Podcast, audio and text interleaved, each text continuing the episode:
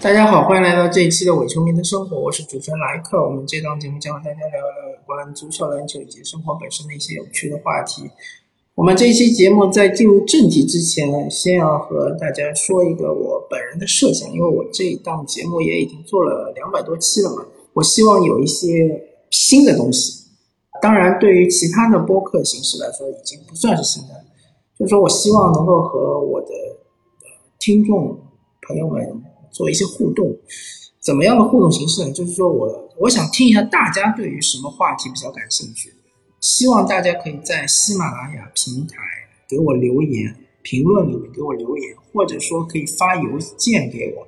大家看一下我，呃，我的喜马拉雅的关于这个节目的一个简介里面有我的邮箱。如果大家不是通过喜马拉雅，是通过泛用型客户端苹果 Podcast 订阅的话呢，我这里报一下我邮箱地址是 Podcast from Shanghai，就是。P O D C A S T F R O M，伤害就是上海的拼音 S H A N G H A I at outlook dot com outlook 就是 O U T L O O K 点 C O M 啊，我就报一遍吧，因为这个报起来也有点吃力，大家可以发邮件给我。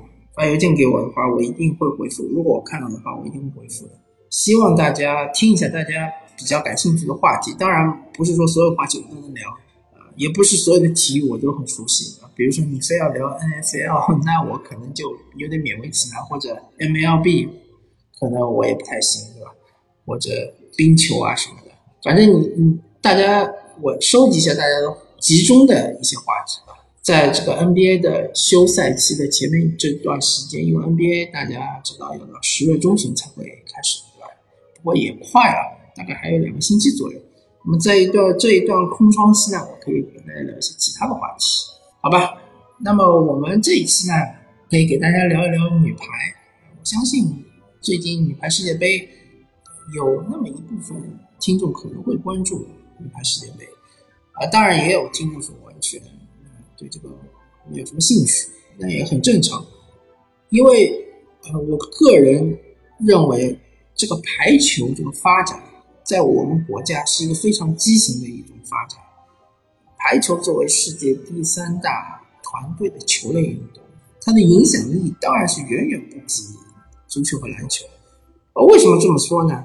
就这么说吧，之前今年应该是刚刚进行的女女足世界杯。女足世界杯，它的这个宣传力度，包括我们大家对于我们我们国家的女足去参加这个世界杯，这个比赛到底是怎么回事，对吧？王霜她到底是有多大的影响力，对吧？这些大家关注程度，我感觉要比起女排，比如说参加奥运会，可能关注程度要更高。或者说奥运会它可能是一个整体的一个概念，就是说可能是商业。性更低的这样一个概念，大家对于就是女排可能是代表所谓的什么中国精神，但是大家对于女足就比较纯粹，就是大家觉得女足我们是支持她的，因为是我们自己国家的孩子嘛，或者是我们自己国家的这个铿锵玫瑰啊，我们希望支持她。相对来说，竞技性是更加的纯粹，所以从支持女足的力度和支持女排的力度来说，我觉得。还是女足相对来说影响力还要高一点，更何况女足的成绩是远远不如女排的。然后女篮的话，可能在我国相对来说影响力是要低一点。但是从联赛来说呢，其实 WCBA 好像看上去它的商业价值要比呃女排联赛稍微高那么一点，至少是不输吧。所以说排球在整个呃。集体项目里面，真的就相对来说属于比较偏下的位置，但是在欧美发达国家的话，或者说美国，或者说北美地区，或者说欧洲地区，它这个排球啊，首先是男排，然后才是女排，就是说大家关注点首先是会放在男排上面，由男排带动女排，然后整个国家的水平也是由男排先起来。然后带动女排，但是我请问大家，还记不记得我们中国男子排球国家队？好了，你能说出任何一个国手的名字吗？或者你能还记得上一次男排打入奥运会是什么时候？不，不是说奥运会嘛，就是说男排奥运会或者是世锦赛啊，任何一项大赛，上次打进决赛圈什么时候？大家对于男排完全不关注，甚至于对于联赛也是非常的漠视。当然，我作为一个魔都的球迷，土生土长的上海人，我对于上海男排还是有所关注。虽然说，呃，不至于去现场助威，甚至于不至于去看直播，因为排球联赛的直播时间是非常尴尬的。但是我会看一些新闻，上海男排十连冠确实非常了不起。但是其他的省市的有那些排球迷去追男排吗？好像是很少。而相反，我在我们国家女排的地位相当之高，因为女排成绩非常好。这个要追溯到当年郎平，或者说当年袁伟民。袁伟民是谁？可能很多年轻的朋友都已经不知道了。袁伟民是之前的体育总局局长，后来现在退应该是退休了。他最早的时候就是的教练。他当时是率领了中国女排，是击败了不可一世的日本女排。但日本女排当时的地位，就有点像是奥运会赛场上的 NBA 的梦之队，就大家可以这么理解。就日本女排是非常非常强的，但是中国队出现了一批天才球员，包括郎平。郎平就是现在中国女排的主教练。郎平大家应该已经非常熟悉了，包括当时创造了一一段时期的辉煌，好像是是。连续拿到了世界杯、世锦赛和奥运会冠军，反正就是说中国女排创造了一段时期的辉煌。那个时候又是中国本身经济是非常困难的，在政治上、在国际社会上的地位是非常低的。那段时期是对于整个国民是注入了一剂强心剂，对于大家都是一种激励。这是一个特殊时代出现的一个特殊的产物，就好像乒乓球对于当时。对吧？中国和美国的乒乓外交什么，掺杂了很多政治因素。当然，我并不是说当年的中国女排是因为什么什么场外因素而夺得冠军。当然，当时的中国女排的竞技层面是非常非常强的。但是你对比现在来说，它的呃整个排球的发展其实是非常快的。它的整个的甚至规则也改了很多的。当时。还是十五分制的，而且不是每球得分制，是是换发球的这种得分制。现在为了加快节奏，改成每球得分制，改成二十五分制，规则都已经发生了重大的改变。然后之后就是最近的话，就是二零零四年的雅典奥运会以及二零一六年的里约奥运会，中国女排分别拿奥运会冠军。雅典奥运会那个时期我还真记得，那那场比赛我还看了。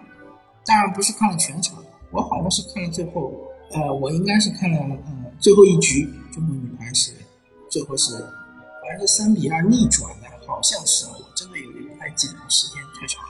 当时我还记得教练是陈忠和，当时女排的第一明星就是赵蕊蕊，赵蕊蕊这个名字可能现在一些年轻的球迷也不一定认识。他当时我记得没错的话，应该是一米八十八的身高吧，然后是打副攻的，好像。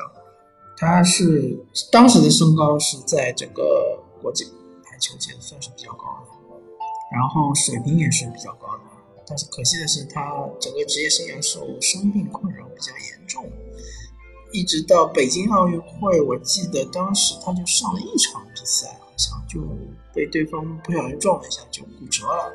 然后后面就基本上没怎么打，后来就退役了。现在好像是在北大还是在清华，现在成为了一个选手型的一个人。但是比较起来的话，朱婷还是比较厉害，而且以她的身材的优势，放在现在的排球界也好像优势也不是那么的大了。反正现在呃，我们整个女排国家队来说，在整个世界还是一支非常强劲的劲旅。水平很高，但是我们回过头来看，整个排球在我们国家的群众基础非常的差，商业化程度也是非常的差，相对于足球也好，篮球也好，简直是天壤之别。我可以请大家回想一下，最近或者说这几年来有没有见过中国有人打排球？我倒是真见过。我在全国算是比较知名的复旦大学里面，经常会打篮球。打篮球的时候，会见到有那么一片到两片的排球场，那真确实是人满为患，打的人很多。但是请大家记住，只有一片或者两片的排球场。在我打篮球的那个地方，可能有七到八片的篮球场。同时呢，只是复旦大学的一个宿舍区。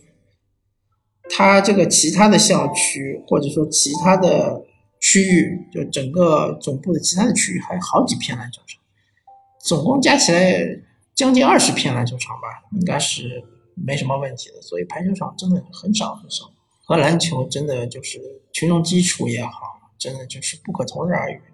那么我们再看看商业价值，啊，当然女子项目商业价值都很低，比如说女超联赛啊，比如说。WCBA 啊，对吧？我相信关注的人也很少，大家可能也就知道个结果，直播也很少。但是如果放到男子项目的话，你就会看到真正的差距。比如说中超联赛，我记得当时乐视也好，或者说是聚力体育也好，他们当时买下了一个独家版权的话，乐视我记得将近好像八十亿，是五年啊还是十年？然后那个。CBA 的话可能没有中超联赛的商业价值那么大，但是也可以买到个一年也可以买到个几千万。排球的话，我相信如果男排联赛或者女排联赛赞助商或者是转播权能够卖到十年一个亿，我觉得整个所有的赞助商也好，俱乐部也好，估计已经是笑开花了。其实三大球都是在做一件事情，就是管办分离的，就是说白了就是更加商业化，脱离行政的管理，然后尽量做到俱乐部都能够自力更生，都能够达到达成盈利的目的，能够回馈更多的赞助商，同时能够更多的推广这项运动，能够让更多的人去参与这项运动。或者更多的人去观看这项运动。那么说到足球和篮球，它其实商业价值已经很大了。所以说，他想要做管办分离的话，它的利益分配其实是有有点困难的，或者说是大家都是在争夺的，包括管理机关、管理机构也在争夺这个利益分配。比如说中国足协，他就不愿意放放手这八十亿。说这个转转播费啊，包括各种赞助费，排球的情况和足球和篮球就真的差距很大，因为排球它本身的商业价值很低很低，我不敢说完全是零，但是你很低。比如说，我记得大概是十多年前那个时候，女排联赛还是维达在赞助，但是我说维达，大家能反映出来是什么产品吗？什么品牌？是纸巾，对不对？维达纸巾。也不算是特别响亮的名字，特别响亮的赞助商。所以说，排球它本身，排球联赛、排联赛也好，男排联赛也好，它的商业价值很低了。欲要做管办分离的话，其实是相对来说是容易的，而且是能够下定决心，决心下的更容易、更快，因为它本身没有什么利益纠葛，没有什么利益分配的问题。